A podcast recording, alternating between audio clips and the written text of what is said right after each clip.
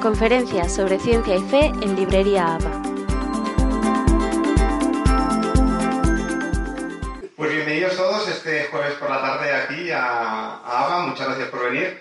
Es un placer pues, que podáis estar aquí con, con nosotros. Hoy tenemos una charla muy especial y también una pequeña presentación muy especial de una plataforma cultural cristiana que se llama Suburbios, que es quien ha organizado esta, esta charla. Está llevada por Daniel Jándula, aquí lo tenéis, y su mujer Noa. Y también es un placer, también tenemos aquí al doctor Pablo de Felipe, es un placer tenerle con, con nosotros.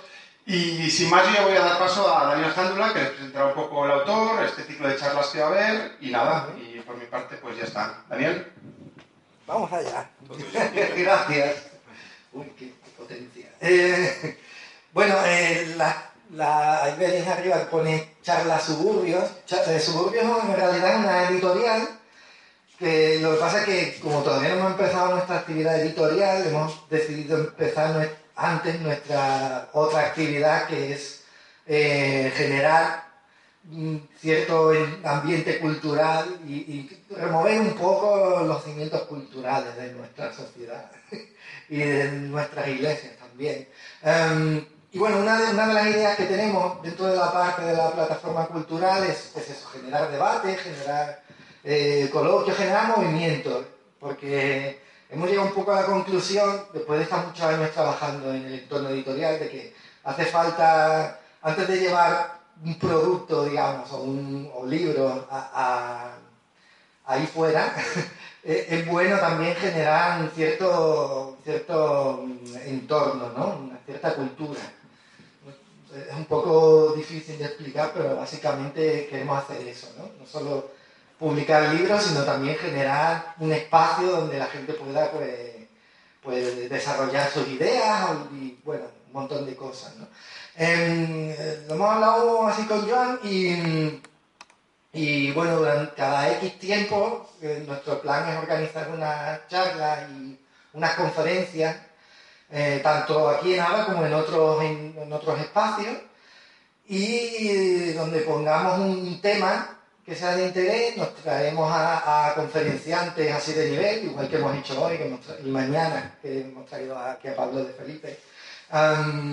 y bueno, un poco comentar temas de interés, ¿no? temas que consideremos importantes, tanto de la cultura como de aspectos relacionados con con política, economía eh, y en este caso ciencias. Em, por eso las dos primeras charlas, tanto hoy como mañana, girarán eh, alrededor de un tema que consideramos bastante trascendente e importante como la relación entre la ciencia y, el mundo de la fe, ¿no? muchas veces vemos que hay cierto conflicto ¿no? y no sabemos muy bien eh, qué hacer con ello. Bueno, una cosa, una idea de suburbio es arrojar luz sobre temas candentes, ¿no? Y temas, otras veces temas incluso espinosos y que generan conflictos, ¿no? Y una, una idea es esa, ¿no? Entonces yo ya sin más dilación, hoy el tema girará alrededor de la... Vamos a trazar un poco... Una, vamos a ver un poco a través de la historia esa relación entre la ciencia y la fe como, ya no, ya te piso más el, contenido, ¿no?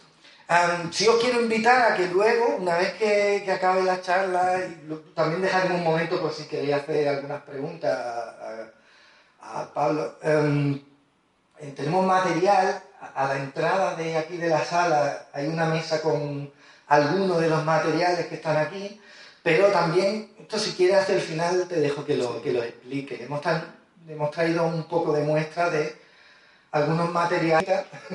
Él es doctor en ciencias químicas y biología molecular, trabaja en ese campo.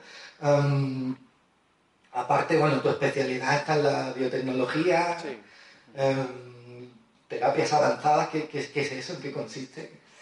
Básicamente es eh, terapia génica, terapias celulares, células ah. madres, se, ah, bien, bien, bien. lo que se llama terapias avanzadas ahora. Terapias avanzadas. Suena muy bien. Sí, la verdad que sí. Todo lo que sea avanzado suena. Y también él coordina también eh, lo que se llama el Centro de Ciencia y Fe, y ya ahí en colaboración con un montón de entidades como eh, el, Instituto, bueno, eh, el Instituto Faraday para Ciencia y Religión o, bueno, la misma, el mismo, la Facultad SEUT, donde también eres profesor. Eh, quedas en el, allí, en, el seminario de, de SEUT. Sería principalmente llevar el, área de ciencia y fe, el, área de centro y, estas actividades. Estupendo. Ah, ah, vale. Ah, mira, mejor. si, juntamos los micros, acopla, ¿no? no lo haré, no lo haré. Em, muy bien, pues yo ya, yo creo que lo mejor es darte paso a, a que pongas el tema. Em, y, quería preguntarte algo, un poco para conocerte más de cerca, porque a veces los, a los invitados que traemos imponen así respeto y un poco para, no para perder el respeto, pero sí para ganar cercanía. Sí quería preguntarte si, pudieras definirte a ti mismo en dos palabras, ¿cuáles serían? Pues intentar una, una mezcla difícil entre ciencias y humanidades es una labor. Bien, pues yo creo que ya lo mejor que puedo hacer es darte paso. Eh, si quieres, dame como unos 10 segundos así mentales para que lo que tarde en coger el móvil y empezar a grabar.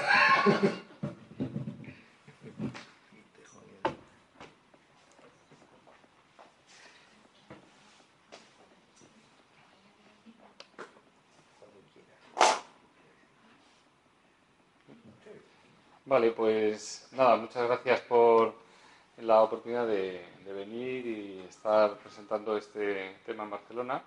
Y bueno, pues un poco para completar la presentación que, que has hecho, pues yo tenía una, una, etapa de más científica, de la época en la que hice el doctorado, luego varios años de investigación postdoctoral. Luego di una etapa más administrativa, de trabajar en el Ministerio de Sanidad, en ese área de regulación de eh, terapias avanzadas y ahora desde hace un año es eh, donde estoy más dedicado al, al, tema de la Facultad Salud y el tema de ciencia y fe ah, de una manera más específica. También, aparte de los estudios de, de ciencias que hice en su día, actualmente estoy haciendo estudios de doctorado en el campo de humanidades, un poco de las, las relaciones históricas de ciencia y fe, que es lo que estoy estudiando ahora. Entonces el tema este viene un poco a, a, a relación con eso y algunas de las cosas que voy a contar pues tienen que ver con lo que actualmente estoy investigando en ese campo de, de cómo las relaciones entre ciencia y fe no es un fenómeno actual, de las polémicas que podamos tener ahora, sino que ha habido una relación entre ambas áreas a lo largo de toda la historia del cristianismo. Los temas de discusión y debate han cambiado con los siglos, pero hay toda una trayectoria. Entonces vamos a ver un poco ese tema, haciendo recorrido de varios episodios históricos importantes, y también cómo eso no solamente es eh, para conocer la historia, sino que generalmente esos debates tienen que ver como, con la manera en la que se presenta el cristianismo y con ciertas defensas, ciertas apologéticas y también ciertas críticas al cristianismo. Entonces, eh, veremos un poco los usos que se dan a la, a la historia. Entonces, bueno, creo que la, la primera ha puesto aquí como un pequeño índice de lo que hablaríamos poco lo que es lo que se llama la metáfora del conflicto, la idea de que hay conflicto entre ciencia y fe, de dónde viene esa idea. Mm, vamos a ver cuatro ejemplos clásicos que se suelen utilizar para mostrar que hay un conflicto. Luego pondré un par de ejemplos de no conflicto y hablaremos eh, hacia el final tanto de la influencia que el cristianismo ha tenido en el nacimiento de la ciencia moderna, lo que se considera la ciencia moderna a partir del siglo XVI sobre todo, y también cuáles son un poco las, las, fuentes de los conflictos que a veces se perciben entre ciencia y fe y, por qué existe esta, esta, percepción de conflicto. Entonces, bueno, para ir un poco por orden y hablar de esta metáfora de conflicto, la idea básica es que cuando a nivel popular se habla de ciencia y fe, sobre todo en los medios de comunicación, generalmente la idea que surge o las imágenes que hay primeras son la idea de que hay un conflicto, de que son dos áreas que no se entienden del todo bien y que hay algún tipo de problema, tipo que sea, pero hay algún tipo de problema. Entonces, bueno, he traído algunas imágenes, esto es de una revista del 2005, donde está la, imagen de, un, religioso, un, clérigo, por así decirlo, genérico, y un científico ahí enfrentados, discutiendo. Otra imagen también cogida de internet, una persona dudando entre, entre la, la ciencia y el cristianismo.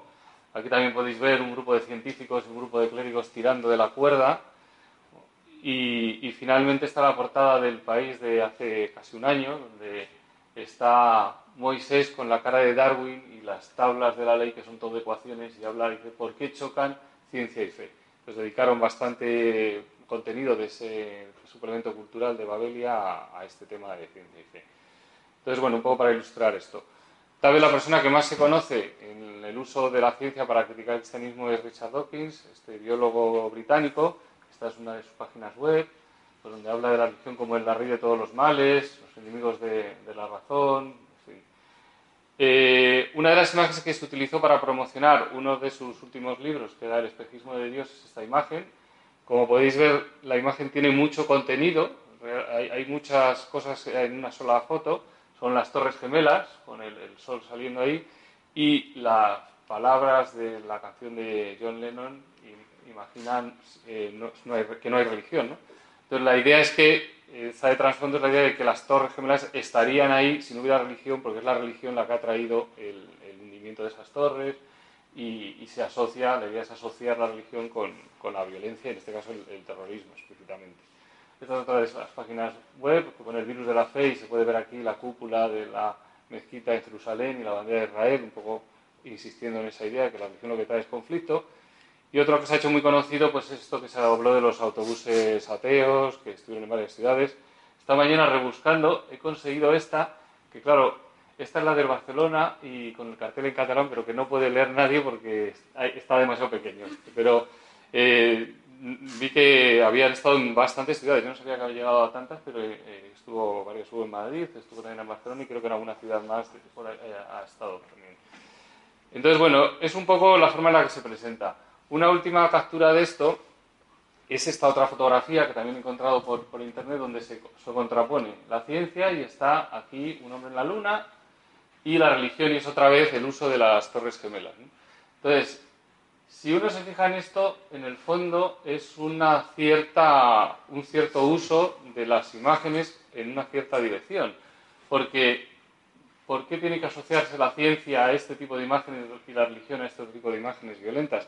¿Qué ocurre si uno hace un experimento de poner esta imagen para representar a la ciencia, una bomba atómica explotando, y pone a Martin Luther King como representando a la religión? Si uno, se fija en el panel de abajo, el mensaje que se transmite es totalmente opuesto. ¿no? Y la realidad es que, bueno, la ciencia trae todo esto y dentro del mundo religioso, en un sentido muy amplio, pues también hay muchas cosas muy diversas. ¿no? Entonces, lo que quiero un poco ilustrar aquí, luego al final de la charla veréis un poco por qué he empezado por aquí, es cómo la selección de la información, de alguna manera, es la que permite eh, dirigir las cosas hacia una conclusión o hacia otra. Y hay que ser muy cuidadoso con, ese tipo de, de dinámica. Esta es una frase muy usada en torno a este tema. la idea de que este modelo de conflicto generalmente se ha, utilizado mucho la historia, ha recurrido mucho a, historia de la ciencia y anécdotas de la historia de la ciencia. Esta es una cita famosa de Hasley de 1860 donde habla que siempre que la ciencia y la ortodoxia religiosa se han enfrentado, pues esta última, la ortodoxia religiosa, se ha visto obligada a retirarse. Entonces la, idea que él plantea es la idea de que la religión está como en una retirada continua frente al, avance de la ciencia. Los personajes que tal vez contribuyeron más fueron Draper y White, que son dos científicos de finales del 19 que publicaron cada uno una obra hablando un poco del conflicto entre ciencia y religión y utilizando gran cantidad de informaciones históricas. Informaciones que, todo hay que decirlo, a lo largo del siglo XX los estudiadores de la ciencia profesionales han descubierto que mucho de ello pues, no era real, a veces había incluso ah, historias totalmente inventadas, totalmente ficticias y otras veces con un sesgo muy importante. Eh, esta es una imagen que también se ha difundido mucho por internet y está en varios idiomas. Eh, creo que podéis ver, aunque no podáis leer la cosa, podéis ver eh, la gráfica. Los colores representan determinadas civilizaciones y entonces esto es el nivel de desarrollo científico y este es el tiempo. Entonces están los egiptos, griegos, romanos, la época medieval, el renacimiento y a partir de ahí la ilustración y el presente. Y abajo pone, piénsalo. Y lo que pone en letra pequeña, que os lo leo aquí, es, dice, podríamos estar explorando la galaxia ahora mismo. Y aquí pone igual, dice, solo piensa en ello, ¿dónde podríamos estar ahora mismo? Para que se entienda un poco más, hay otra, otra versión, que es esta misma, que es lo, lo mismo, pero aquí te explica lo que realmente es esto de aquí. Dice, agujero dejado por la era del cristianismo. La idea de que el cristianismo ha supuesto un retroceso en la historia de la ciencia que ha habido que recuperar luego recientemente. Y pone debajo 11 siglos de retraso y en letra más pequeña dice debidos a la matanza de científicos por parte de la Inquisición. Y pensar que ahora mismo habría un coche volador de 0% de emisiones aparcado enfrente de mi casa.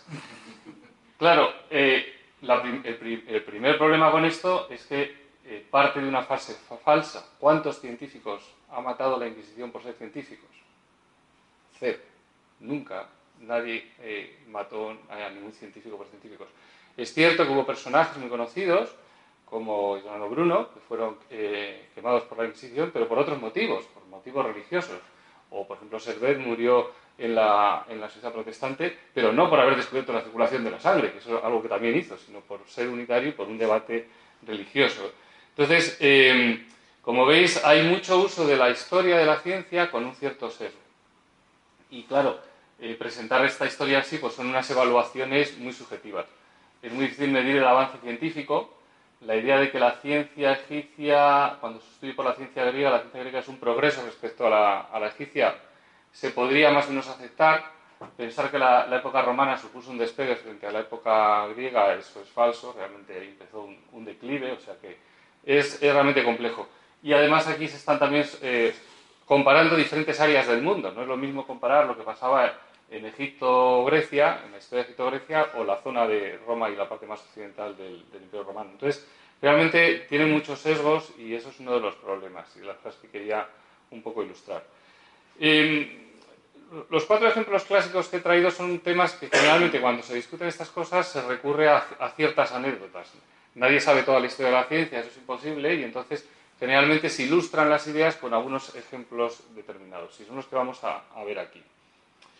Entonces, la, base de esa idea de una retirada continua del cristianismo frente al avance de la ciencia, tiene, he cogido un ejemplo típico de cada época, así más o menos. Entonces, la antigüedad, pues la idea de, que en los primeros cristianos existía la idea de que la Tierra era plana, en el medievo la idea de que había una negación en la Edad Media respecto a las antípodas, en la época moderna el ejemplo más conocido es de la Inquisición y Galileo, que todo el mundo habrá oído hablar, y en la época contemporánea la idea de la, oposición del creacionismo frente a la evolución.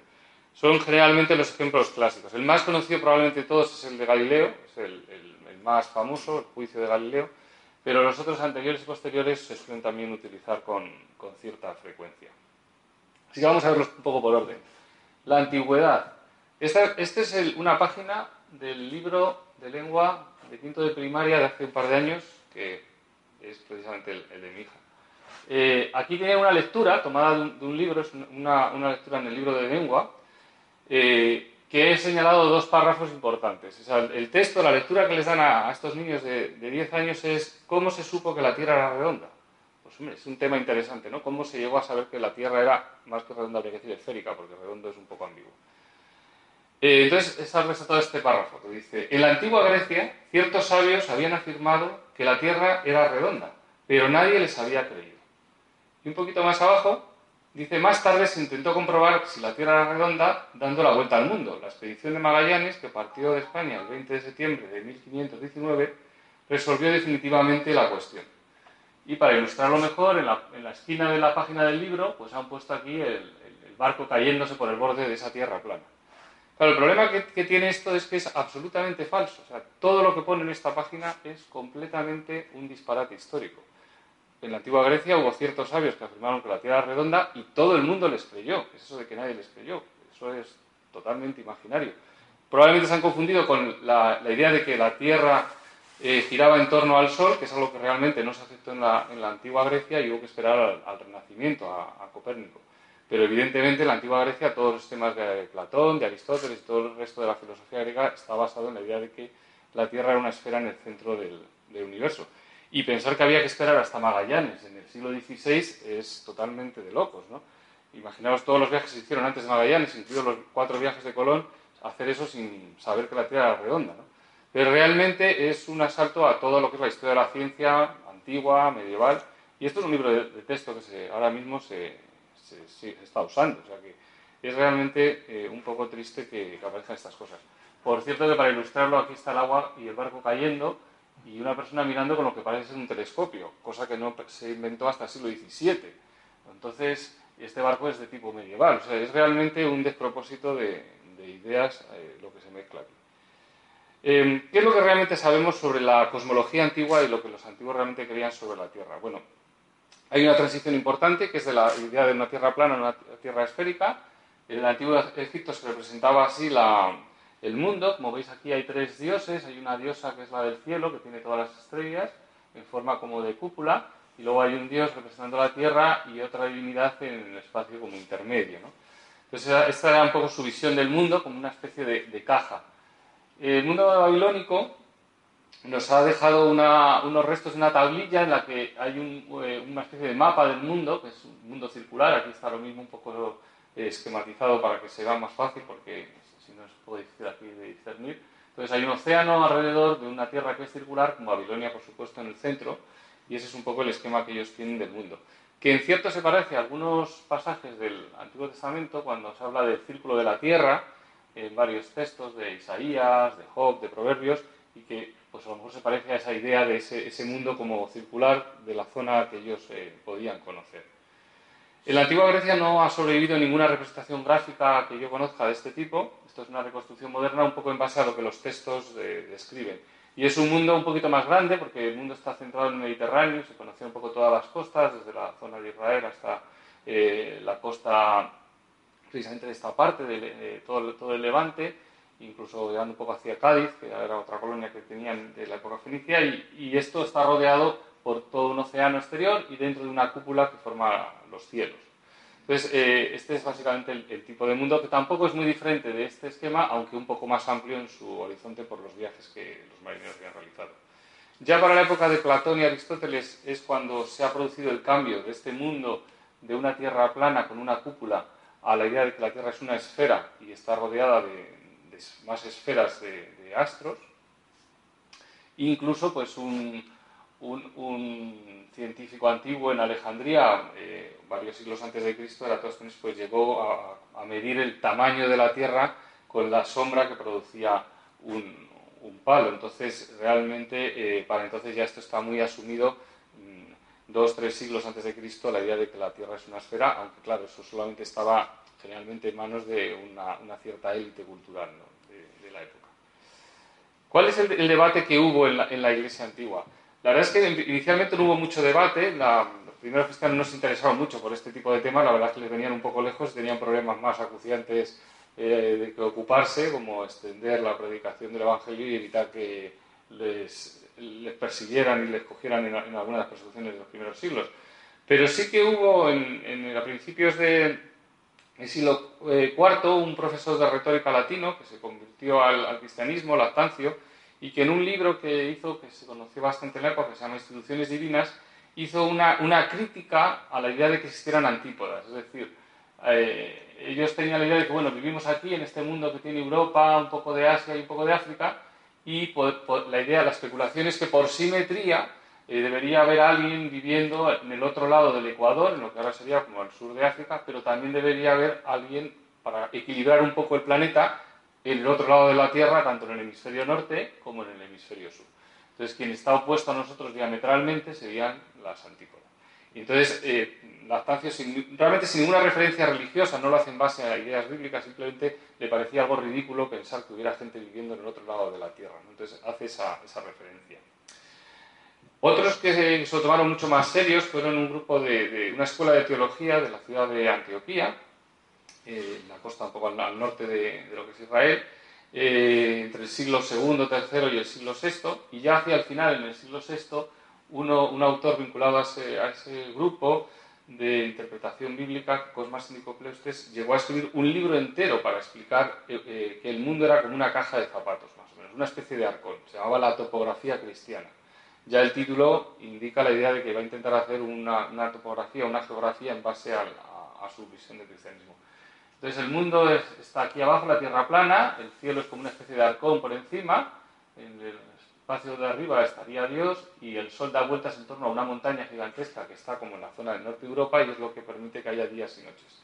Claro, esto ahora nos parece un poco de locos, incluso para su época era totalmente increíble, en una época en la que ya esto es alrededor del siglo VI, o sea, hacía casi mil años que se conocía la esfericidad de la Tierra y de repente aparece este hombre con, esta, cosmovisión que él quería encajar en la idea de un edificio, pues como era el templo, el, tabernáculo en el, en el, Antiguo Testamento. Y en base a eso quería modelar el universo entero. Eh, bueno, por cierto, esto es una reconstrucción moderna, pero esta es una foto de manuscritos que se conservan de, esta obra eh, de la época medieval, un poco más tardía. ¿Qué pasó con esto en, la iglesia antigua? Realmente los cristianos se volcaron con esa idea de la tierra plana y abandonaron la ciencia y hicieron ese bajón en la historia de la ciencia y destruyeron la ciencia antigua, todos emocionados con una, tierra plana. Pues la realidad es que no, prácticamente murió con este autor esa idea ¿Por qué? Pues porque hubo una reacción dentro de la Iglesia cristiana en, esa época de defensa de lo que era el, conocimiento científico que se había heredado del mundo griego. Entonces, en la Iglesia oriental hay varios autores muy importantes. Filopón era un, científico de Alejandría, contemporáneo de Cosmas, del siglo VI, y hay otros autores, Irakatsi era otro científico armenio, y lo más importante es que Focio, que era el, patriarca de, Constantinopla, es la autoridad más importante de la Iglesia oriental, un par de siglos más tarde, leyó el libro, este sobre la Tierra como un arcón, y hizo una reseña del libro realmente muy, muy crítica. Voy a decir que el autor, dice, es un autor de fábulas más que un testigo. Y a partir de ahí prácticamente el libro deja de, circular o tiene una circulación eh, muy escasa. De hecho, nunca llegó a traducirse al latín, nunca llegó a, conocerse en el mundo occidental. En la Iglesia occidental, por su lado, las ideas de, de Lactancio, que era latino, tampoco tuvieron mucho éxito. Agustín Hipona, que es uno de los grandes eh, padres de la Iglesia, nunca entró en esa polémica y otros autores pues hablaron de la sociedad de la Tierra ya en la época medieval, Isidoro de Sevilla y Beda en Inglaterra. Entonces realmente no tuvo mucho más recorrido esa, esa idea. La obra de Lactancio sí que se conoció porque era un latino y escribía en, latín, pero nadie eh, ni siquiera mencionó sus críticas a los antípodas y a la sociedad de la Tierra en general hasta mucho más tarde, hasta el siglo XV, más de mil años después, y solamente se mencionó para criticarle y un poco eh, ridiculizar el, error de haber llegado a esas, a esas ideas. Eh, mientras que el otro autor, Cosmas, este autor alejandrino, pues hasta el siglo XVIII fue desconocido totalmente. Entonces, eh, reflexionando sobre eso, ha habido un historiador de la ciencia en Estados Unidos, Jeffrey Barton Russell, que escribió un libro hace unos años, que precisamente hace poco está traducido, aquí está traducido como El mito de la Tierra plana, y donde habla de lo que llama el, error de la Tierra plana, que dice que es la suposición casi universal de que las personas cultas de la Edad Media creían que la Tierra era plana. Entonces, ahora mismo el consenso de los historiadores, especialmente los medievalistas, es que esa idea de que durante la, edad, eh, la principio de la Iglesia cristiana y la Edad Media la gente en general creía que la Tierra era plana y tenían miedo de que un barco se les cayera cuando se adentrara en el océano, pues es realmente algo falso y es una especie de invento moderno, un poco para desprestigiar la Edad Media y para criticarla. Pero no tiene ningún soporte, ningún mm, texto medieval.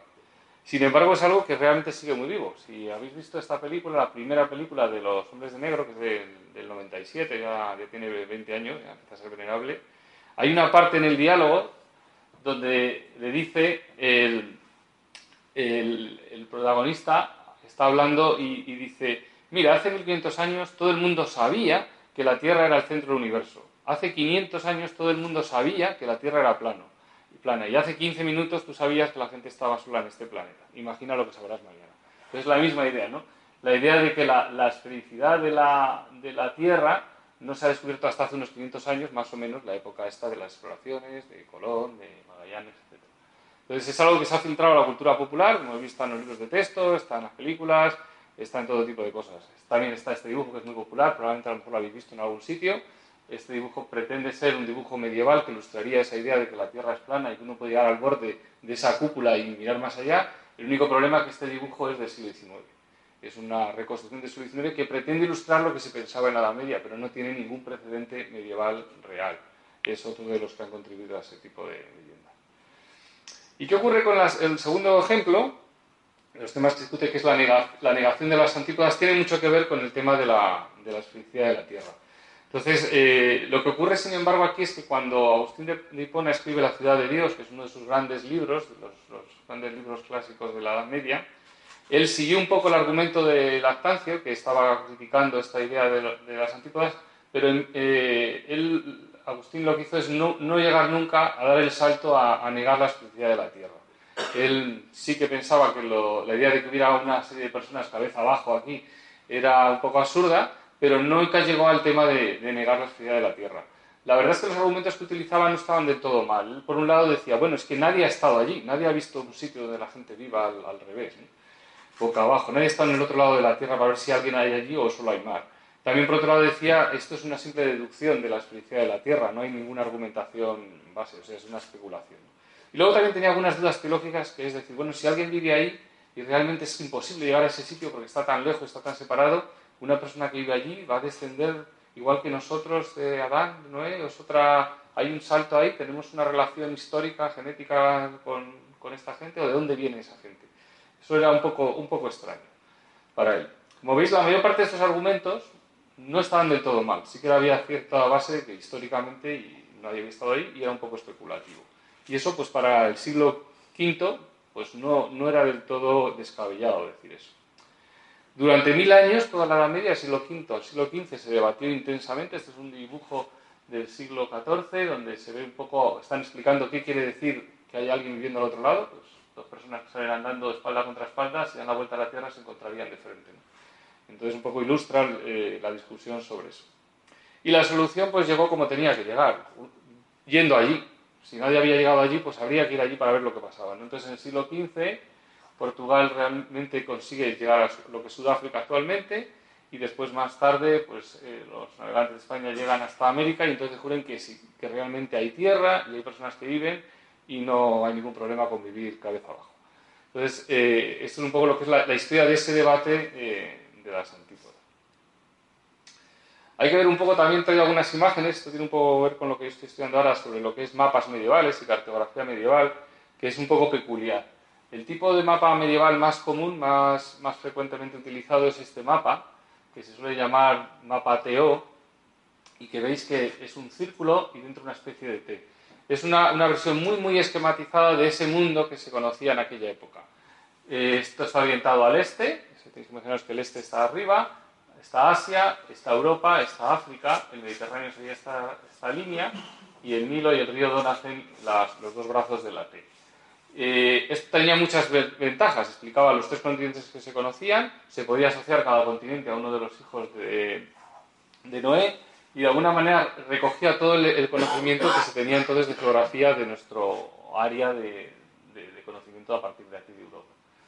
Eh, lo que pasa es que este tipo de mapa medieval convivía con este otro tipo de mapa, que es más parecido a lo que nosotros pintaríamos ahora. El hemisferio el norte está aquí arriba, el sur aquí abajo, tenéis el Ecuador y está dividido en cinco franjas. Dos franjas polares, una franja ecuatorial, que se pensaba que era inhabitable porque haría demasiado calor, y luego dos, dos bandas de ambiente templado intermedio. Aquí arriba están otra vez los tres continentes, o sea, la misma T, pero orientada ahora eh, con el, norte arriba. Y aquí abajo hay una enorme tierra, que es lo que decían que eso era eh, un continente en el sur donde podrían vivir los antípodas si existían. Nadie sabía lo que había ahí porque se pensaba que el, Ecuador no se podía cruzar realmente. Em, si os fijáis, realmente no estaban locos. a nosotros nos puede parecer un poco extraño esto, pero si cogemos un mapa actual del mundo, ponemos el centro más o menos aquí en torno a lo que es eh, la tierra de Israel y hacemos esta especie de T, pues sí, vemos que aquí queda más bien Europa, África y Asia aquí. O sea que realmente esta representación muy esquemática no está mal como una especie de, como si fuera un logo, una especie de esquema simple. Esto es más difícil de ver ahora, pero eh, este es un mapa que realmente es esto mismo, que es esquematizado, lo que muestra que esta T se podría encontrar aquí y que este mapa no, pretendía representar la idea de una tierra plana como un plato, sino lo que era simplemente era una ampliación de lo que había aquí en esta, en esta parte del mapa, es escoger esto y ampliarlo y pintarlo de esta manera. Eh, este es otro, otro esquema medieval, que está aquí, aquí la T, lo que pasa es que aquí es el sur, el que está hacia arriba, entonces eh, no tenían un consenso de cómo organizarlo. Había diferentes formas de representarlo. Y lo más interesante para ver cómo ambas imágenes eh, podían convivir es ver que incluso en algunas ocasiones se podían encontrar los dos mapas uno junto al otro.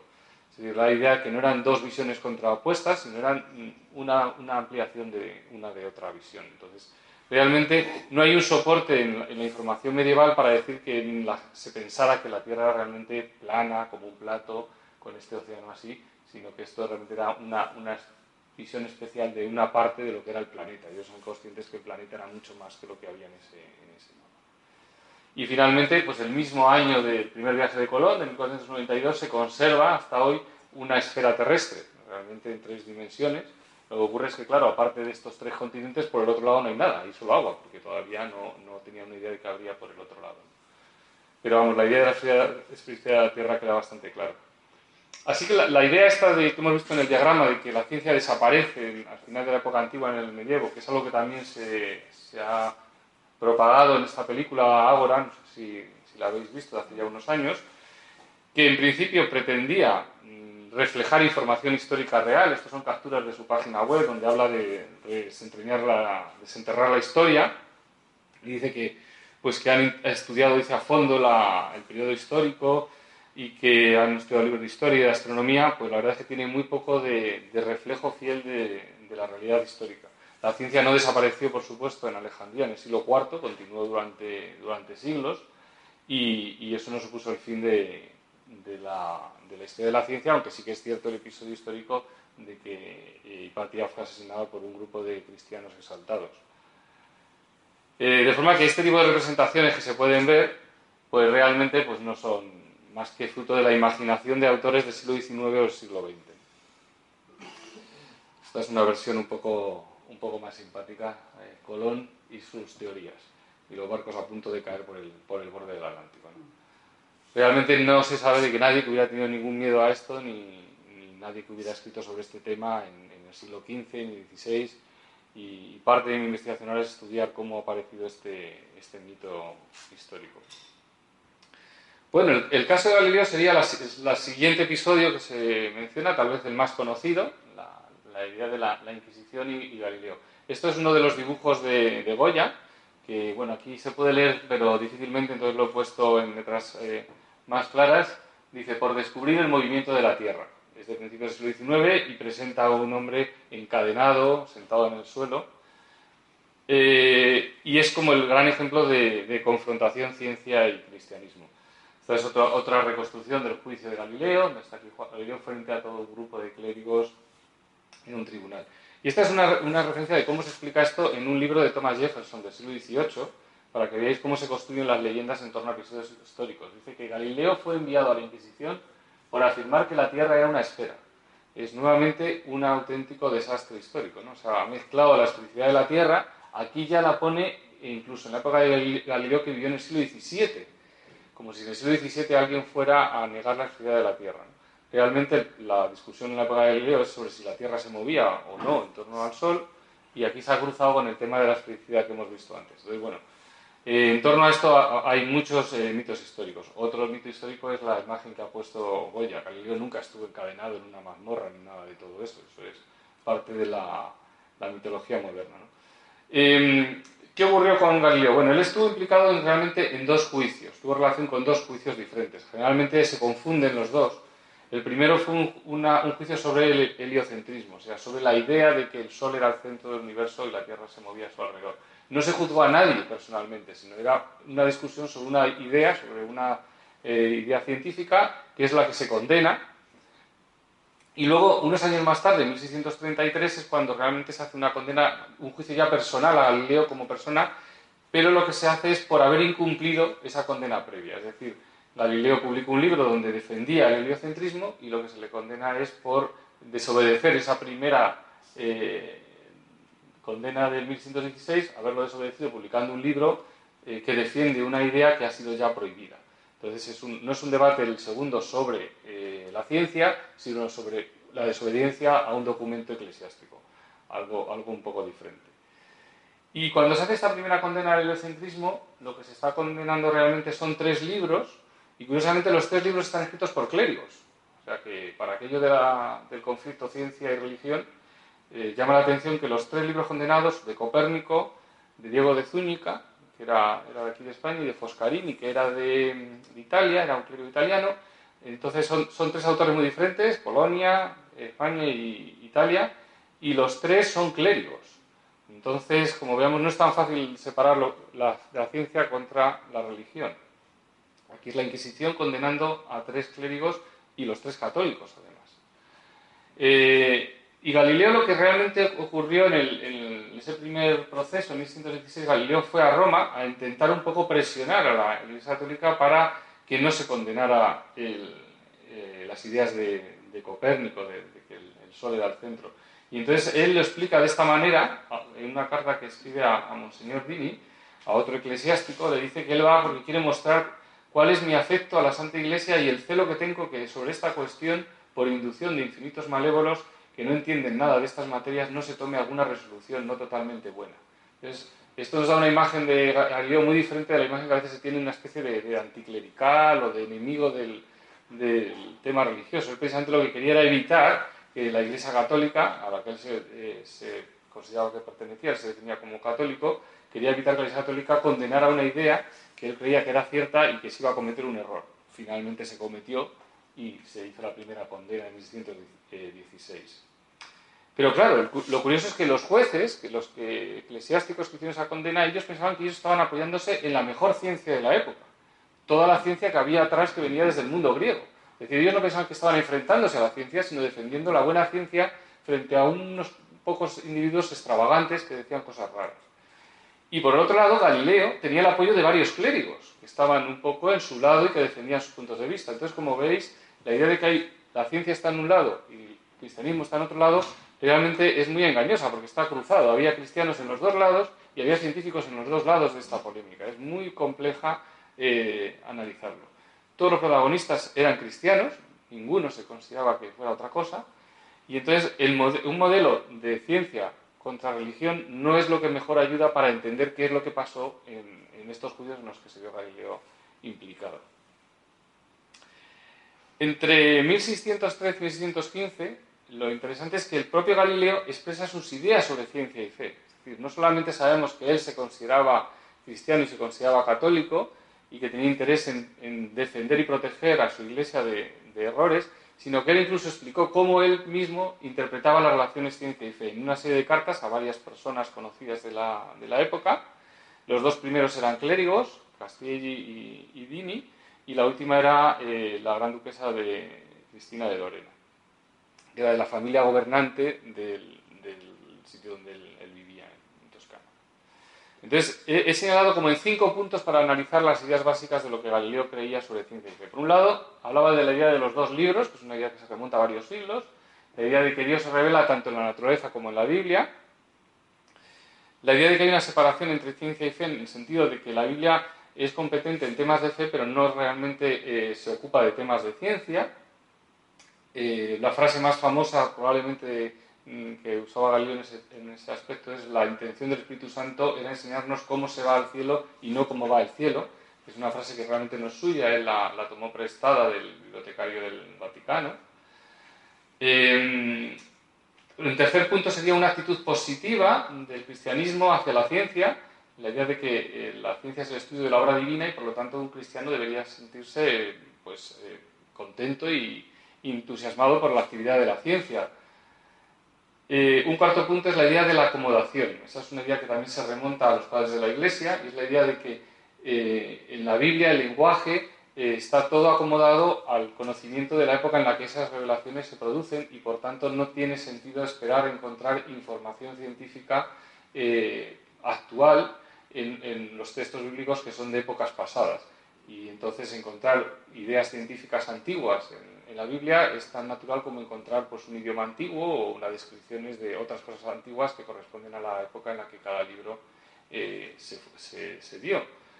Y finalmente él habla de que debería haber una armonía entre las dos revelaciones y especialmente llama a los teólogos a intentar eh, ver la manera en la que podrían encajar las nuevas ideas astronómicas porque él piensa que no debería haber eh, conflictos. Entonces, bueno, esas eran un poco las ideas básicas que él tiene. Esta es la frase que he comentado antes, la, más famosa de él, de que la, intención de la, en la Biblia es explicar cómo se va al cielo, no cómo va al cielo, haciendo ese juego de palabras, una, una frase que toma del cardenal Baronio. Pero el problema es que, claro, él se encontró por el otro lado, por el lado oficial del Vaticano, con el cardenal Belarmino que defendía esto. Dice, y no se puede responder que esto no es materia de fe, es decir, esa diferencia que hacía Galileo entre temas de fe en los que la Biblia es competente y temas científicos que no tienen nada que ver con la Biblia, pues Galileo pensaba que no, que no se puede decir que este tema, como el tema del movimiento de la Tierra, no es materia de fe, dice porque tanto unos temas y otros, los que son de fe y los que, los que son de ciencia y los que no son de ciencia, lo dice el Espíritu Santo por boca de los profetas y los apóstoles. Entonces, con esa argumentación de que si hay un texto bíblico que hable de cualquier tema que tenga que ver con la ciencia, eso puede pasar por encima de cualquier eh, conocimiento científico que haya, porque eh, lo importante es que como el, texto bíblico es revelado, pues ya está, y aunque se está hablando de otros temas que no son temas eh, teológicos, eso, va por encima de cualquier otra cosa, pues como podéis ver, estos dos puntos de vista no son compatibles, estaban destinados a chocar. Y finalmente pues es lo que, lo que acaba. Y en un choque de esa naturaleza pues es claro saber quién va a acabar perdiendo. Eh, lo más interesante es que a pesar de todos esos problemas, Galileo seguía siendo, eh, considerándose como creyente. Y a él lo que realmente le preocupaba eran otra vez temas del futuro. Antes os he puesto este otro donde hablaba de quería evitar que se tomara una decisión errónea en 1616, pues en 1633 también cuando se le va a hacer el otro juicio un poco antes, habla de eso, ¿no? de que si algún día se llega a condenar, que es lo que finalmente pasó, las ideas que él tiene, dice, eh, si, cuando llegue un momento en que eso, si se demuestra que realmente es así, que realmente la Tierra está moviendo, dice, ¿en qué dificultad se habrán puesto a sí mismos y habrán colocado a la Santa Iglesia? Entonces, lo que nos muestra aquí es un Galileo que, lejos de ser un anticlerical o un enemigo del cristianismo, es un Galileo preocupado por el curso de los eventos y, el, y la influencia que puede tener en el futuro una mala decisión en estos temas que tienen que ver con la ciencia. Y realmente es prácticamente profético. O sea, igualmente que en el 1615 veía que se iba a tomar una mala decisión y se acabó tomando, aquí realmente eh, la Iglesia Católica cometió un error muy grave y él, lo, que, lo que le preocupaba es ver en, qué dificultad, pues así lo tenemos. Y todavía hasta el día de hoy la historia de Galileo sigue siendo uno de los grandes temas que se suelen sacar como ejemplo de errores del cristianismo en, relación con la, con la ciencia.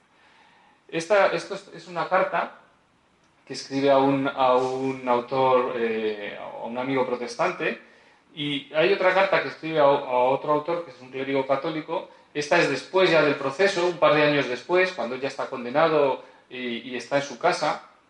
Y él, para que veáis qué ideas tenía, dice, dispongo de dos fuentes de perpetuo consuelo.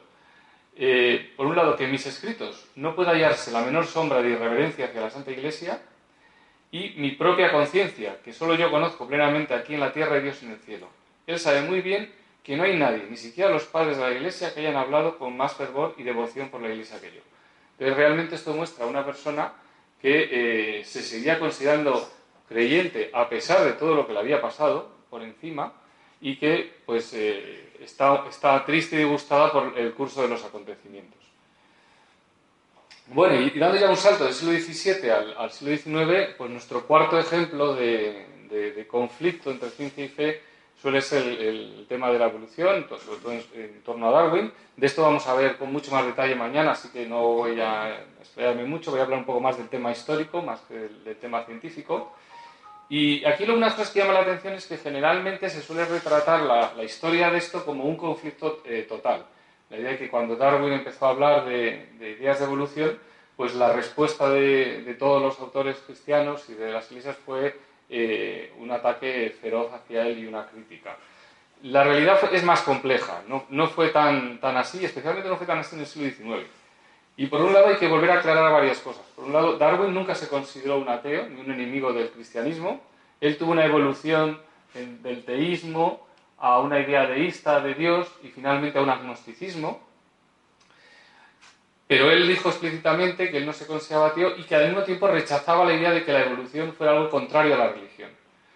Y además una cosa curiosa en datos biográficos es que tenía una amplia correspondencia con clérigos de su época.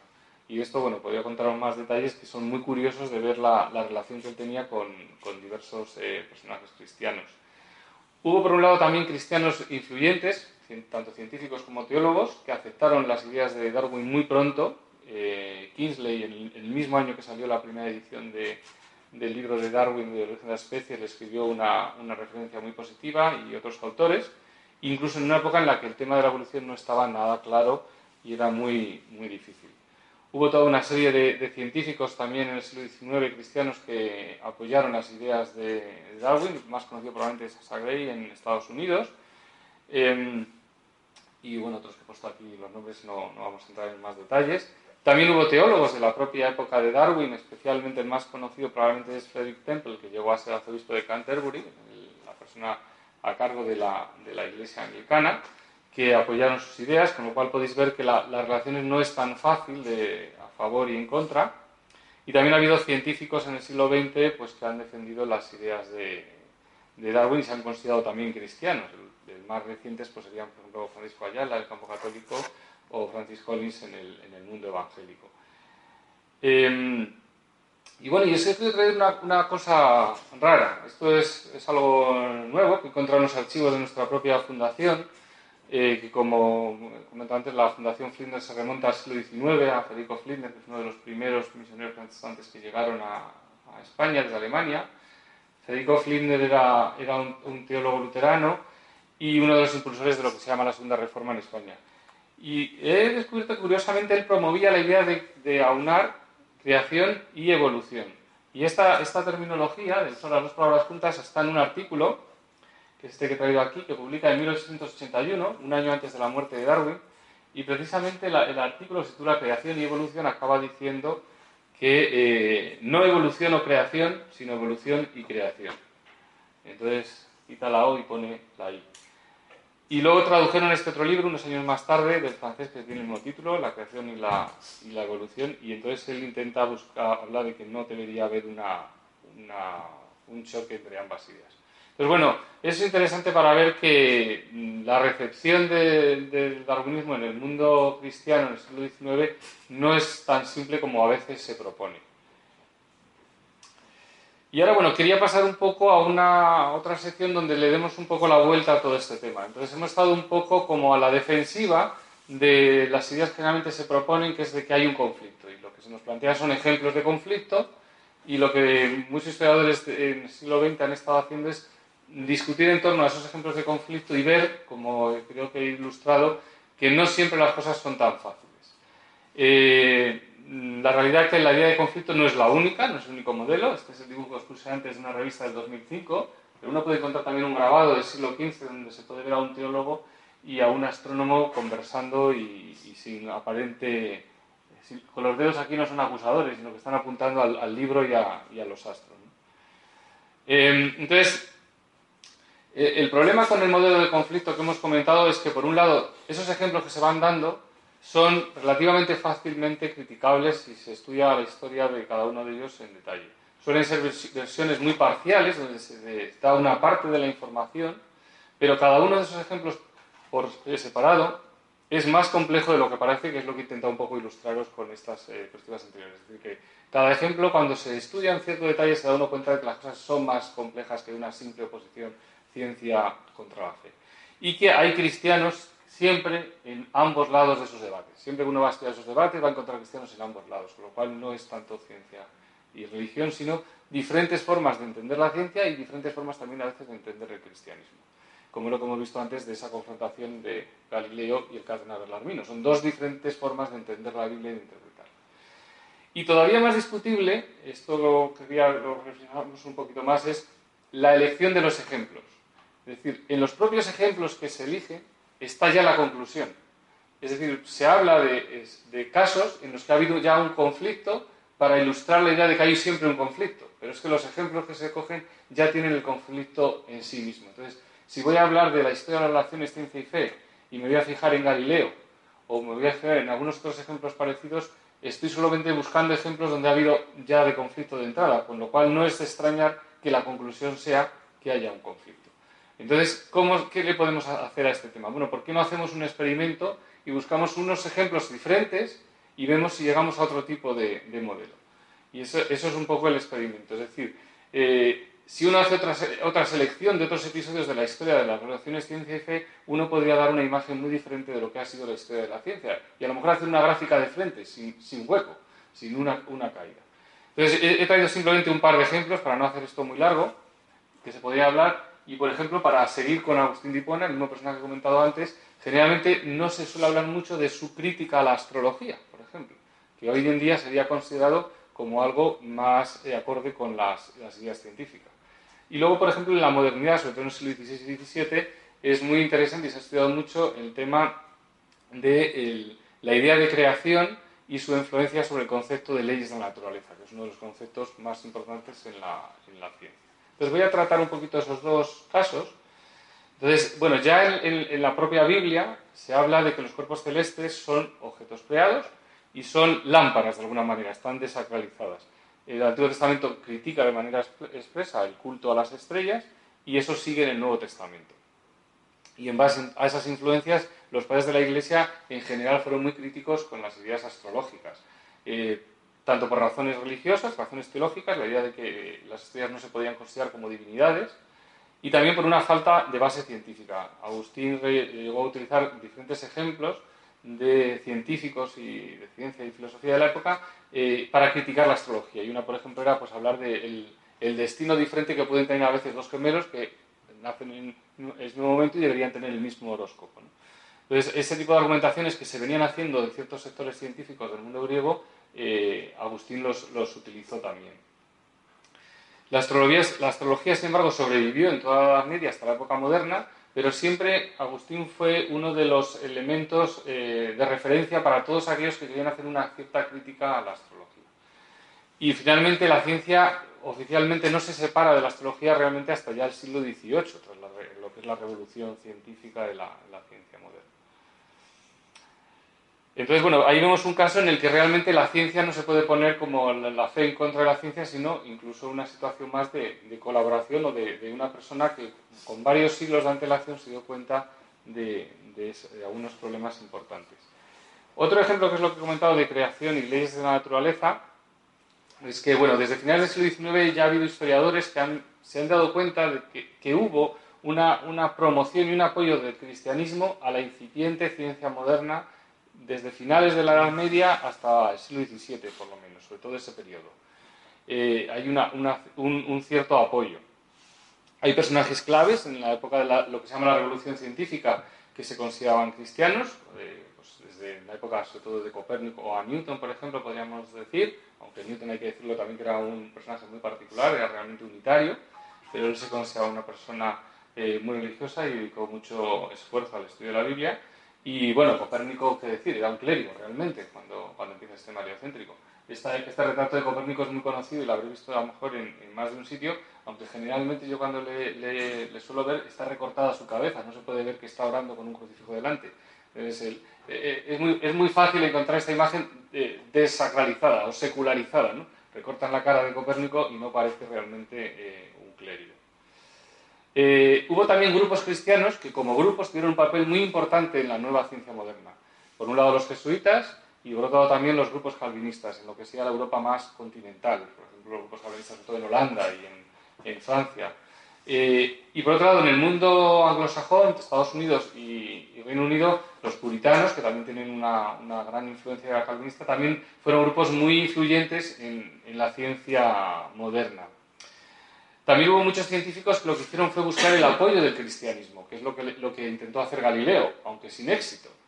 Eh, en otros lugares hubo más éxito en, intentar que, las iglesias cristianas apoyaran la nueva empresa científica. Y también ha, habido muchos eh, teólogos en esa época que han, intentado defender eh, la idea de que la ciencia era una buena actividad, una actividad adecuada para un cristiano. Entonces Kepler, por ejemplo, era, era uno de ellos. Kepler había estudiado también inicialmente teología y él consideraba que eh, la actividad científica era una buena actividad para, para, un cristiano y que de alguna manera era una especie de, de, gloria, dar gloria a Dios en la, actividad científica. Esta frase que se utilizó en inglés en el Reino Unido, era muy conocida, es la idea de que la actividad científica es para la gloria de Dios y el bien de la humanidad. Entonces, eso de unir lo que es la gloria a Dios y, el beneficio al prójimo era de alguna manera lo que era como el, el objetivo de, de, esa nueva ciencia que se estaba intentando promocionar. Y luego también había ideas concretas del, del cristianismo que tuvieron influencia y que se podían utilizar eran como recursos que estaban ahí para apoyar la ciencia moderna.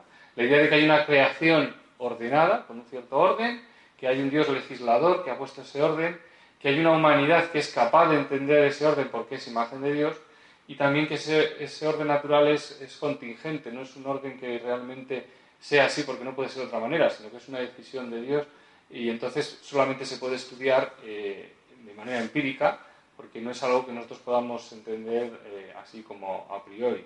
Entonces eso se utilizó mucho para impulsar la idea de que hay que salir a la naturaleza a explorar para conocer cómo Dios ha decidido que las cosas sean y no especular de manera teórica. Entonces no se trata de que el, cristianismo mm, genere la ciencia así automáticamente por sí mismo, pero sí que el, cristianismo proveía en su teología una serie de ideas que estaban allí a disposición para cuando se quisieran utilizar de alguna manera. Estas ideas llevaban mucho tiempo dentro del, cristianismo, no, no, eran del siglo XVI o XVII, pero lo que ocurre es que este grupo de primeros científicos que se consideran cristianos eh, intentan eh, buscar el apoyo de su sociedad y el apoyo de la teología cristiana y buscan en estos recursos y utilizan estas ideas teológicas para apoyar lo que ellos están, están haciendo. Entonces, eh, lo que podemos ver que a veces ha habido cristianos que han abierto caminos que posteriormente han seguido siendo usados por la ciencia, incluso en momentos en los que no tenían mucha base, como era en, la época de, Agustín, criticar la astrología en su época era algo bastante arriesgado de alguna manera. Y, estos ejemplos lo que muestran es que la relación ciencia y fe a lo largo de la historia es muy compleja no, se puede utilizar un único modelo, no se podemos decir que la, relación ha sido siempre de conflicto y tampoco podemos decir que siempre ha habido una relación amistosa, también ha habido momentos de conflicto, claro. Entonces es, es complejo y hay que intentar ver todas las diferentes situaciones.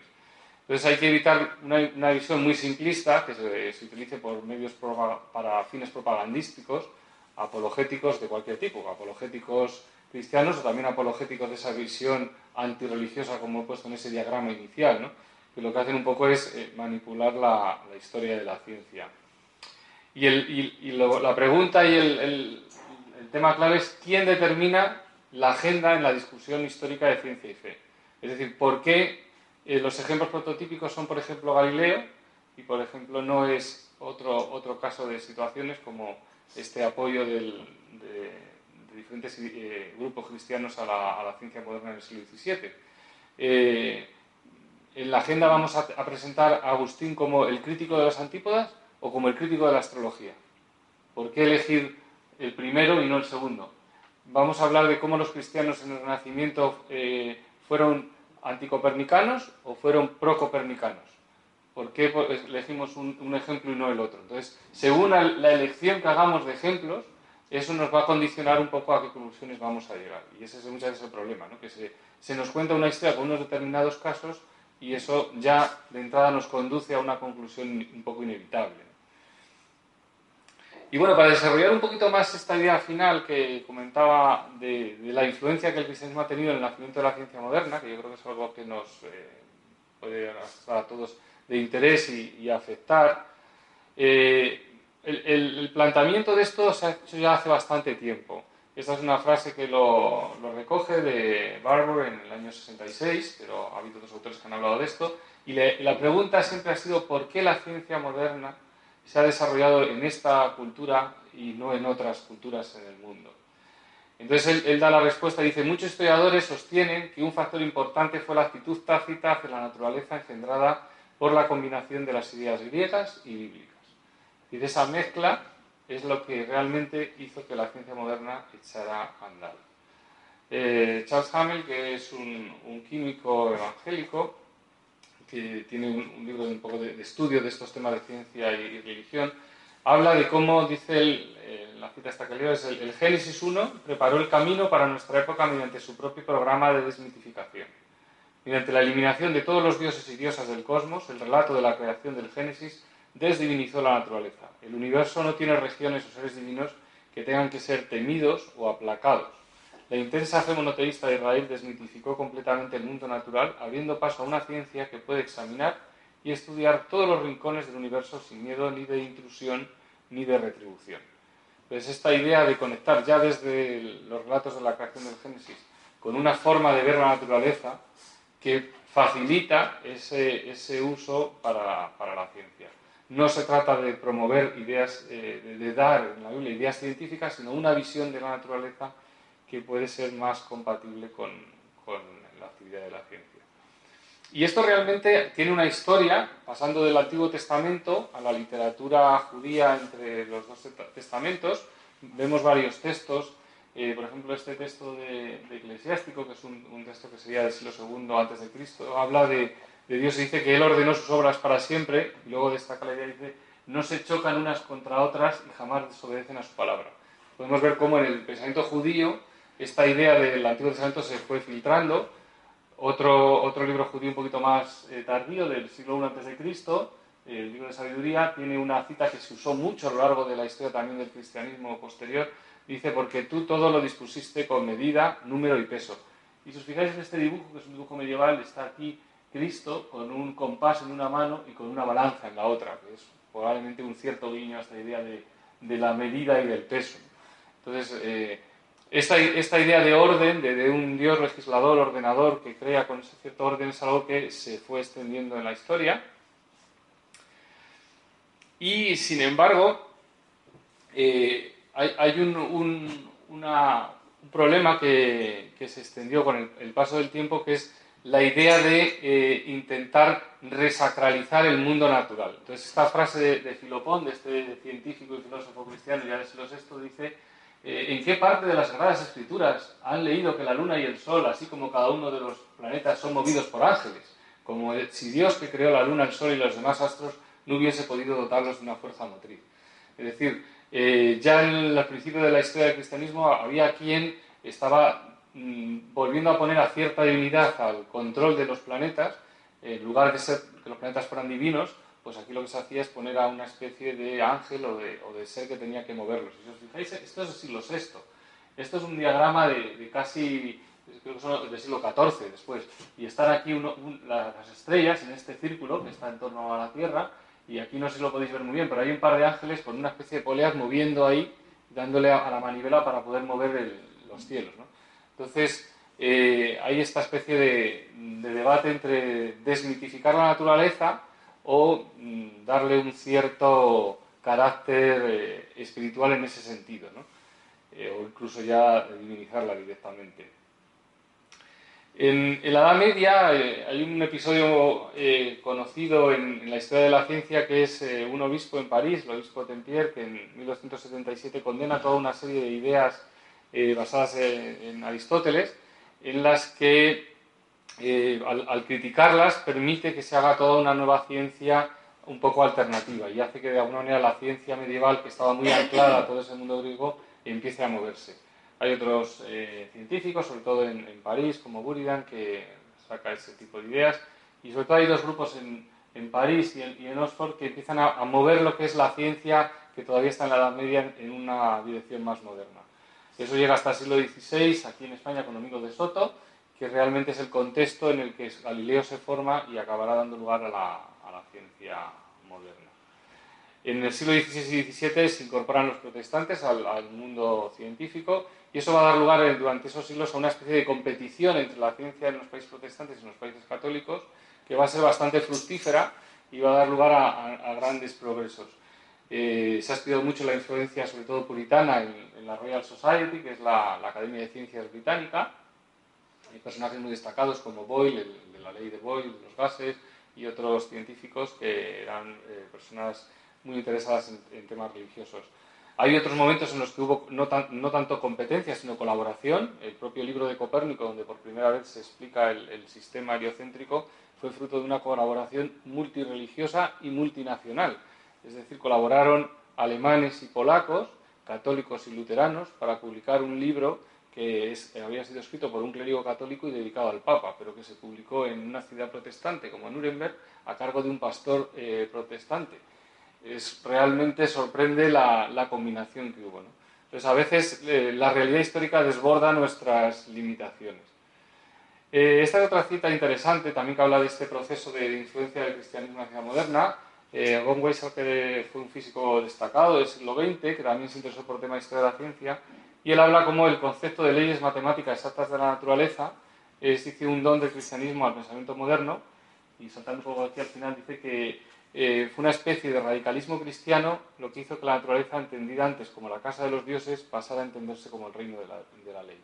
la idea de que la naturaleza realmente está ordenada por una ley que proviene de ese creador.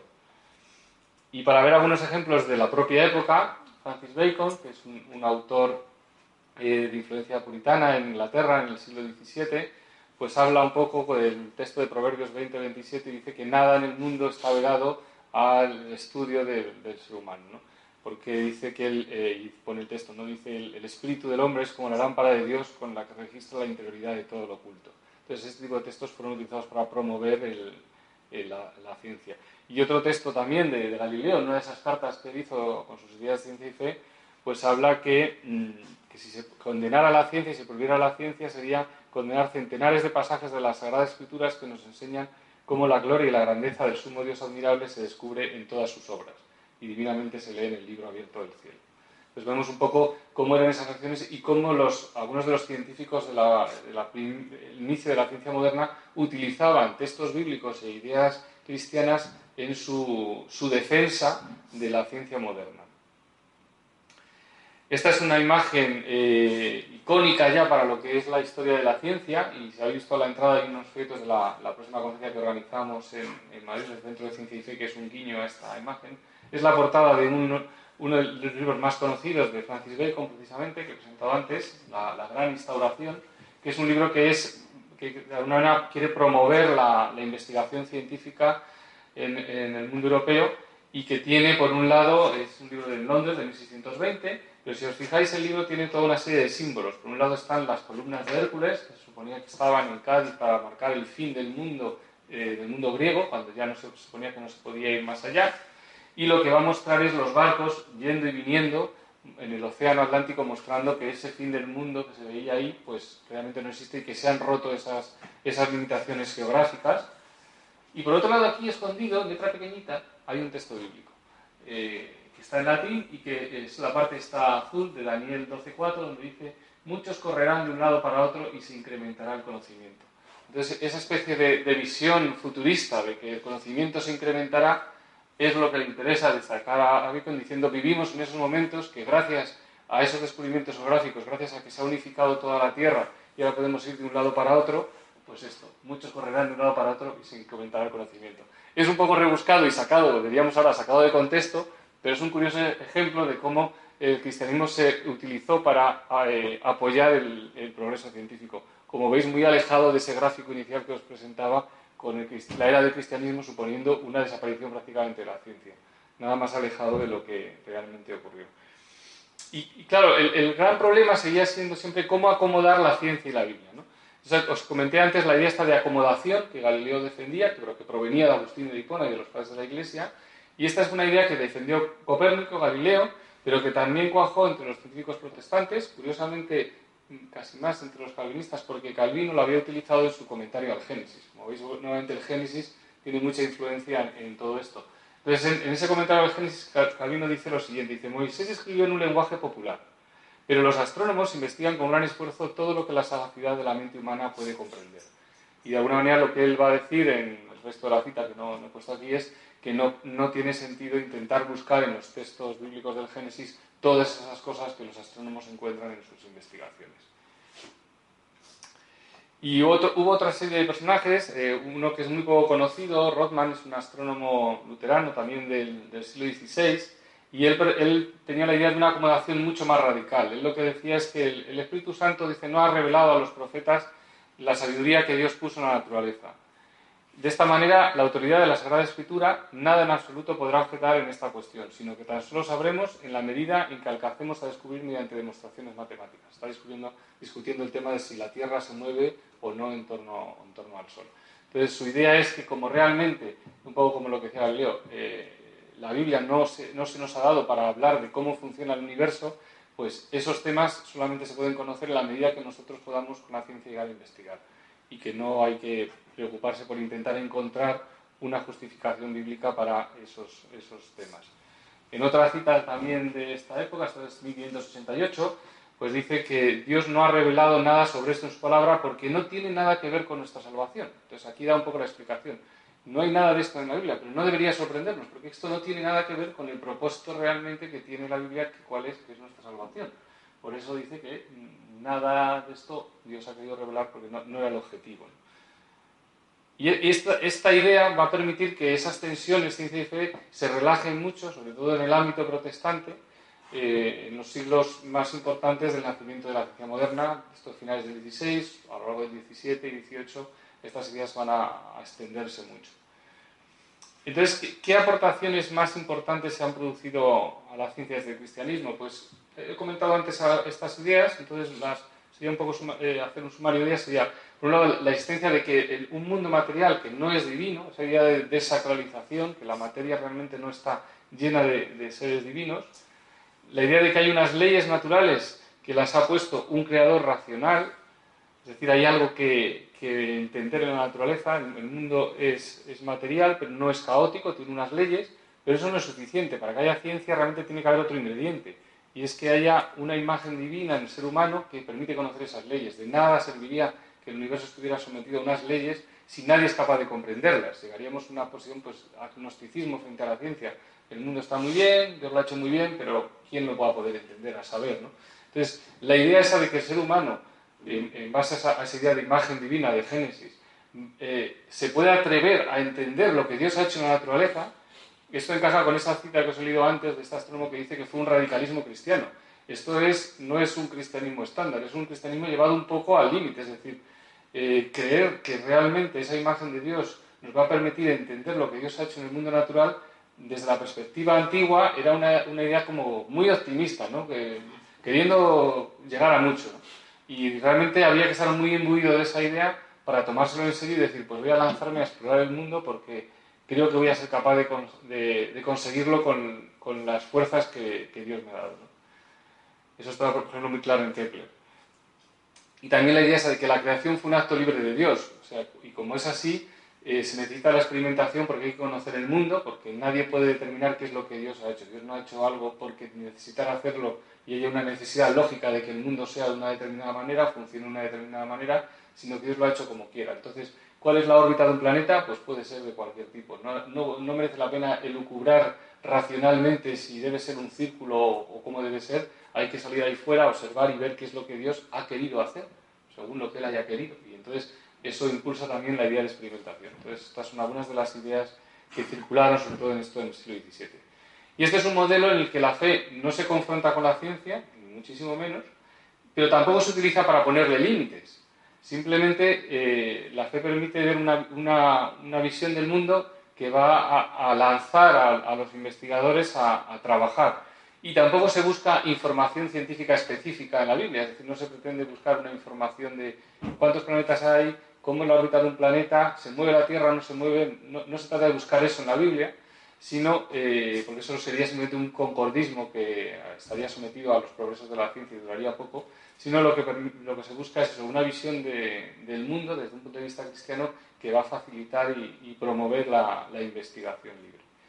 Entonces, eh, ¿Cuáles son las raíces muchas veces de los problemas que encontramos en ciencia y fe? Pues esta es una frase muy conocida de Bonhoeffer, que es un, teólogo alemán que murió durante la Segunda Guerra Mundial, ejecutado por Hitler, y que en una de sus últimas obras eh, tiene unas reflexiones sobre estos temas. Y habla, dice, no debemos utilizar a Dios como un tapa agujeros de nuestro conocimiento imperfecto, porque entonces si los límites del conocimiento van retrocediendo cada vez más, lo cual objetivamente es inevitable, Dios es desplazado continuamente con ellos y por consiguiente no se halla en constante, se halla en, constante retirada. Hemos de hallar a Dios en las cosas que conocemos y no en las que ignoramos. Entonces él hace una reflexión que viene muy al pelo con todo ese recorrido histórico que hemos visto, la idea de que si Dios simplemente va a estar explicando aquello que la ciencia todavía no ha explicado, pues eso tiene poco recorrido para el futuro. Y entonces sí que entramos en esa dinámica de que la historia de la ciencia se puede ver como que está desplazando a Dios continuamente según va explicando más cosas. Pero si realmente encontramos a Dios no en lo que ignoramos, que cada vez es más pequeño, sino en lo que conocemos, que cada vez se va ampliando más, Dios no se nos va haciendo más pequeño, sino más grande, que eso es lo que realmente deberíamos estar eh, siguiendo los cristianos. Y tenía aquí también una, frase, de Francis Collins, que como probablemente conoceréis, era la persona que lideraba la, la secuenciación del genoma humano en el consorcio público hace unos años, y él en, uno de sus libros, que también se ha publicado aquí, de cómo habla Dios, habla un poco de, no invocar lo, que, lo divino en las áreas que ahora mismo no conocemos bien. Entonces, dice que frente a eso, mm, dice hay buenas razones para creer en Dios, incluyendo la existencia de principios matemáticos y orden en la creación.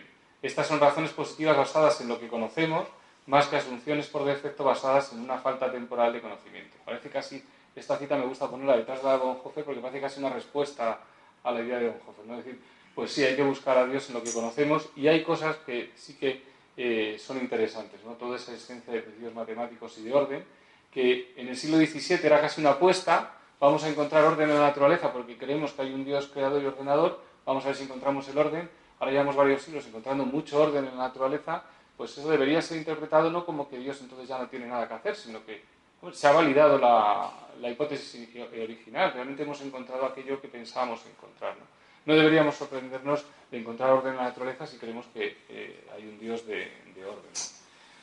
Y una frase que también me gusta mucho de Lemaitre, que es un científico mucho menos conocido, pero realmente fue la primera persona que propuso la teoría del Big Bang, era también un, físico y un sacerdote católico a principios del, siglo XX, y él en una, en una, conferencia del año 36 habla, está hablando un poco de la diferencia y de si tiene ventaja ser cristiano o no para un científico.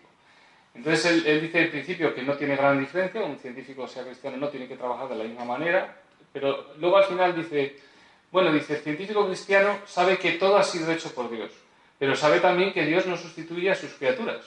La revelación divina no nos ha enseñado lo que éramos capaces de descubrir por nosotros mismos. Pero el creyente tiene la ventaja de saber que el enigma tiene solución, que la estructura subyacente es al fin y al cabo la obra de un ser inteligente y que por tanto el problema que plantea la naturaleza puede ser resuelto y su dificultad está sin duda proporcionada a la capacidad presente y futura de la humanidad. Si os fijáis, en un solo párrafo están mezcladas todas esas ideas que en el siglo XVII fueron tan influyentes. La idea de que la ventaja del cristiano no, no está en que tiene en la Biblia escondida ahí entre las páginas alguna información que no van a tener sus colegas no cristianos y que por eso tenemos una información extra de cómo es la naturaleza, no es esa la, ventaja. La ventaja es la idea de poder tener esa confianza de que hay un orden y de que ese orden puede ser comprendido y el ser humano va a ser capaz de comprenderlo. Entonces, ese nivel, que diríamos más psicológico, por así decirlo, o más ideológico de la cosmovisión que puede tener un, creyente, en eso es donde él ve la aportación del cristianismo a la ciencia. Entonces, bueno, uno de los libros que, hemos publicado precisamente es sobre, sobre mm, el EMET y, bueno, he dedicado bastante tiempo a estudiar esta conferencia, he un artículo hace poco, entonces eh, está en inglés, si alguien tiene interés en estudiar esa conferencia es muy, muy interesante cómo este personaje es uno de los pioneros del Big Bang, uno de los grandes físicos del siglo XX, concebía las relaciones ciencia y fe y, y entendía este tema. Y bueno, para terminar, este es el cartel que hemos hecho para la conferencia Pilsner este año. Como veis, es un, pequeño guiño a esa idea de las columnas y de los barcos cruzando el, océano y el desvelamiento que supone esos viajes tan revolucionarios. Y la idea de, para hablar de la reforma este, este año de aniversario, está aquí eh, Lutero y, Newton en el otro lado también, y los sistemas eh, astronómicos eh, y toda esa transición que se produce en esa época. También se ha publicado eh, un libro del conferente de este año, que es eh, John Brooke, uno de los grandes historiadores de, ciencia y religión de, este siglo pasado y principios de este siglo, que ahora, mismo está jubilado, pero todavía está en activo. Y este es uno de los grandes libros donde él explica un poco, se considera que es el libro donde se propone ese modelo de complejidad, donde lo que intenta es desmontar todos estos mitos históricos y hablar de que las relaciones científicas son muy complejas y no se pueden reducir ni al conflicto siempre ni al no conflicto. Entonces, bueno, eh, estará, estaremos presentando el, libro en, Madrid el 30 de marzo y, bueno, es también un libro que, podéis eh, leer. Y nada más, muchas gracias por, venir y gracias también a sus por organizar la, conferencia y a, y a la librería también por ofrecernos este sitio.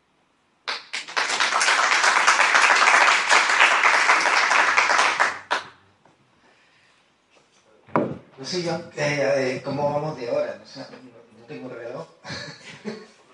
Ah, ocho y media. Ocho y media. Ah.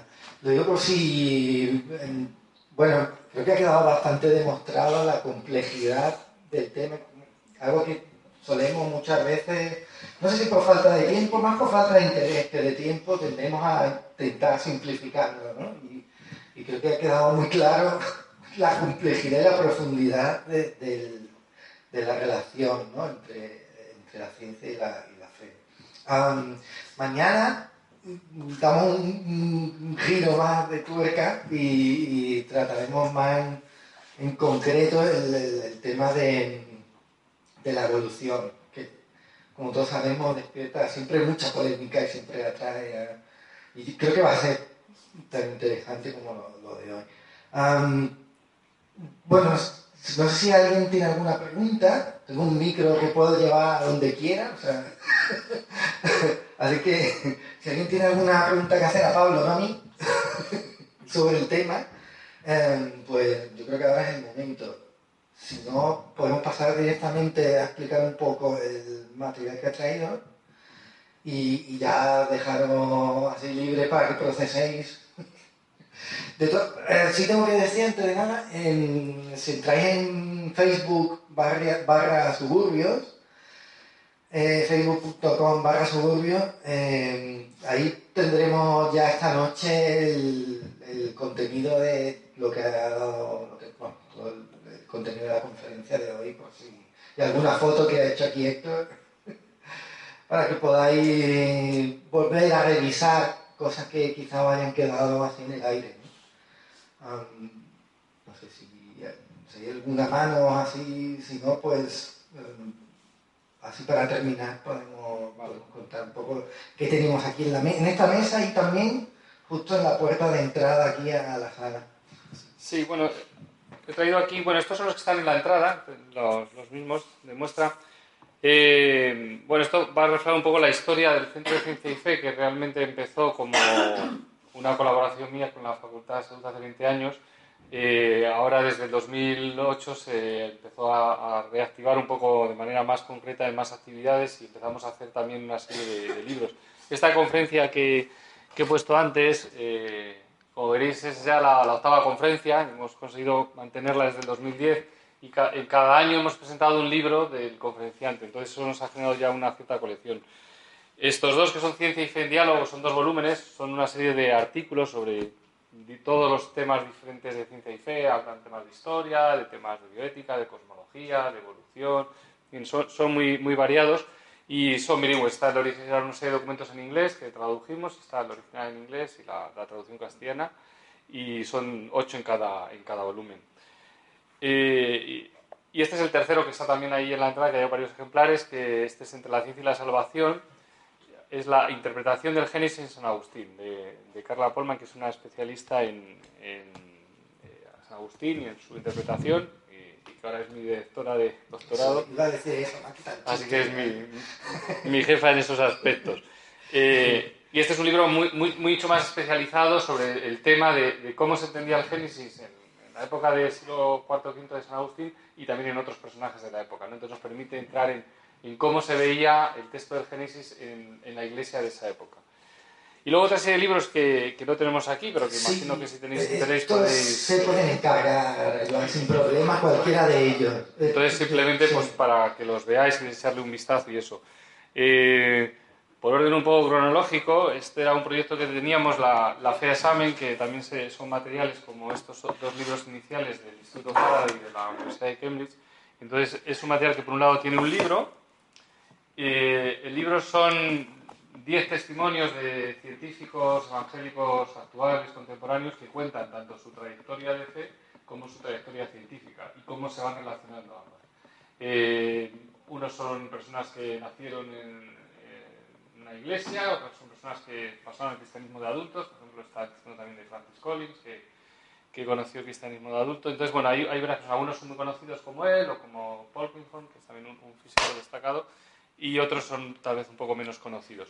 Eh, el DVD es diferente, es, son tres, la, base son tres documentales que eh, son sobre temas, no sobre personajes, cubren temas de cosmología, temas de evolución y medio ambiente y temas de neurociencia y son entrevistas a, estos mismos 10 científicos, pero también a otros y van desarrollando todo ese tipo de temas. Entonces, aparte de eso, pues hay mucho más material, entrevistas adicionales y todo eso.